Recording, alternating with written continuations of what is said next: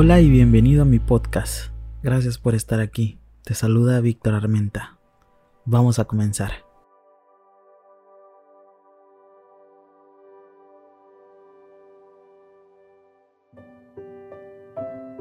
¿La felicidad es posible después de una pérdida? Por supuesto que sí. El duelo es una batalla, pero el contrincante somos nosotros mismos. Gana tu lado de luz y fortaleza o se abandona y avanza a la oscuridad y la depresión. Un ganador es una persona feliz, no por lo que le pasa en su exterior, sino por lo que lo motiva en su interior. Así pues, la felicidad es una decisión que tiene que ver más contigo que con lo que pasa en tu vida. Quien es feliz se compromete en su proceso y quien se compromete triunfa. Descubre que la verdadera felicidad es a pesar de y no gracias a. Para poder ser feliz se debe aprender a negociar, es decir, a renunciar a un pedacito de lo que deseamos. Nos frustramos porque las cosas no salieron como nosotros hubiéramos querido, pero entendemos que la frustración es el comienzo del aprendizaje. Solo se puede aprender a partir del error. Si haces algo bien desde la primera vez, no aprendiste nada, ya lo sabías. Así pues, no seas severo contigo mismo, ten paciencia. El camino a la aceptación y la paz interior está lleno de reveses, de curvas y aprendizajes. No es fácil llegar a él, Tal vez por eso se valora tanto cuando finalmente se alcanza. Por dura que haya sido la experiencia, por costoso que haya resultado el error, es siempre posible volver a empezar.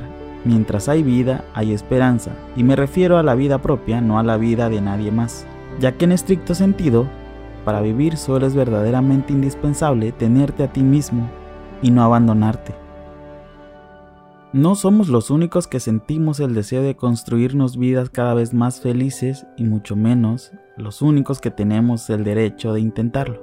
Si nos encerramos en nuestro dolor, si tenemos expectativas acerca de la conducta de los demás y sobre todo, si conservamos la sensación de que nadie puede entendernos, entonces no habrá avances ni crecimiento. Debemos aceptar que hay algunas situaciones donde no podemos elegir porque son en realidad producto de una elección previa o simplemente tienen que ver con el destino. Las cosas pasaron como tenían que pasar, no como tú hubieras querido que pasaran. Atormentarnos porque no estuvimos ahí justo en el momento de su muerte, porque no le cerramos los ojos o porque estábamos fuera del país, no tiene sentido. Si hubiéramos tenido que estar ahí, es porque había un aprendizaje para nosotros.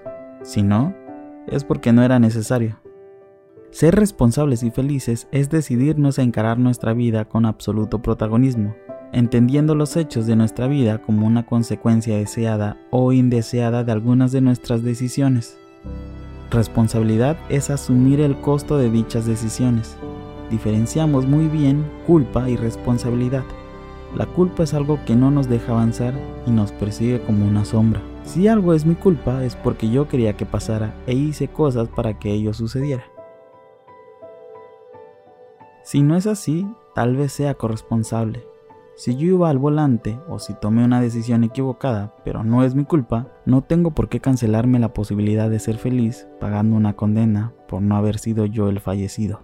Para ser felices es necesario que seamos capaces de cosechar alguien que celebre sinceramente nuestros logros, alguien que quiera acompañarnos en los momentos fáciles y los difíciles, alguien que respete nuestro tiempo y elecciones alguien que disfrute nuestra compañía sin ponernos en la lista de posesiones, alguien por quien nos sintamos queridos.